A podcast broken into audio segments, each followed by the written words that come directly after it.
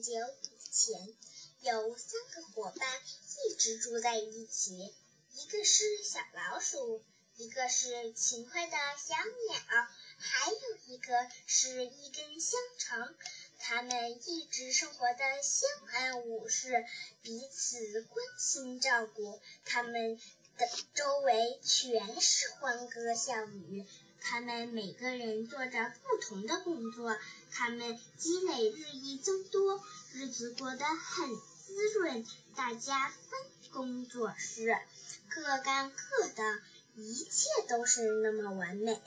小鸟天天天到大森林中衔柴，小老鼠则担水生火，把。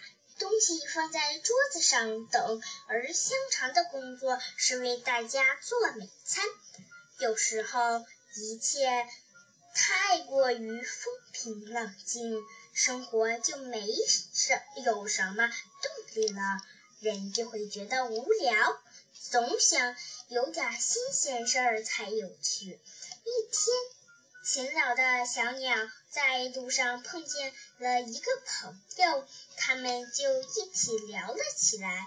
小鸟很兴奋地对他说：“自己现在的生活是多么幸福。”可他却的朋友却用讥讽的口气说：“他是个大笨蛋，自己勤勤恳恳地在。”外面拼命劳动，别人才却在家里享清福。小老鼠只要端来水、生好火，就没什么可干的了，就能回自己屋子里睡觉。只是吃饭时再去摆下桌椅、铺铺桌布就完事了。香肠更简单了，只要坐在火旁边，看看东锅里的东西煮熟没有，再加点油盐。酱醋就行了，干这点活实在太轻松了。小鸟听了他说完这些话，心里觉得非常不平衡。飞到家以后，他把柴照样放在了老地方。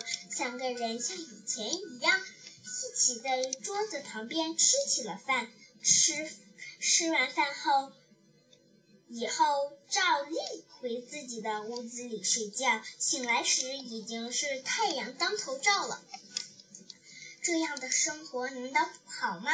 如此默契的三个伙伴各干各的，不是让人感觉很舒服吗？但勤劳的小鸟听了他朋友说的坏话，第二天早上说什么也不去森林里衔柴了，还说这样分工不公平，大家需要换一换工作。一直都是他在做笨蛋，工作应该经常轮换一下。无论小老鼠和香肠怎样劝他，只有这样才是最佳分工，这样才会有。会有快乐、幸福的生活。可小鸟一句也不听，执意要换工作。无奈小老鼠和香肠只得答应他。于是他们便用抽签决定各自的工作。小鸟担水，小老鼠做美餐，香肠。去捡柴。如果一个人没有一样适合自己的工作，会产生什么样的后果呢？香肠真的到大森林里捡柴了，小鸟也生了火，小老鼠把锅也放好了，就等香肠把明天的干柴带回来了。可他们一直等啊等啊，等了很长时间，不见香肠的踪影，他们知道肯定出事了。于是，小鸟立刻飞着去找它。刚飞一会儿，就就它就看见小路上站着一条狗。狗说：“它看见小香肠活着也怪累的，就把它当成猎物给吃了。”小鸟说：“狗是个坏蛋，竟然光天化日下强行抢钱，还动手杀人。”但是它。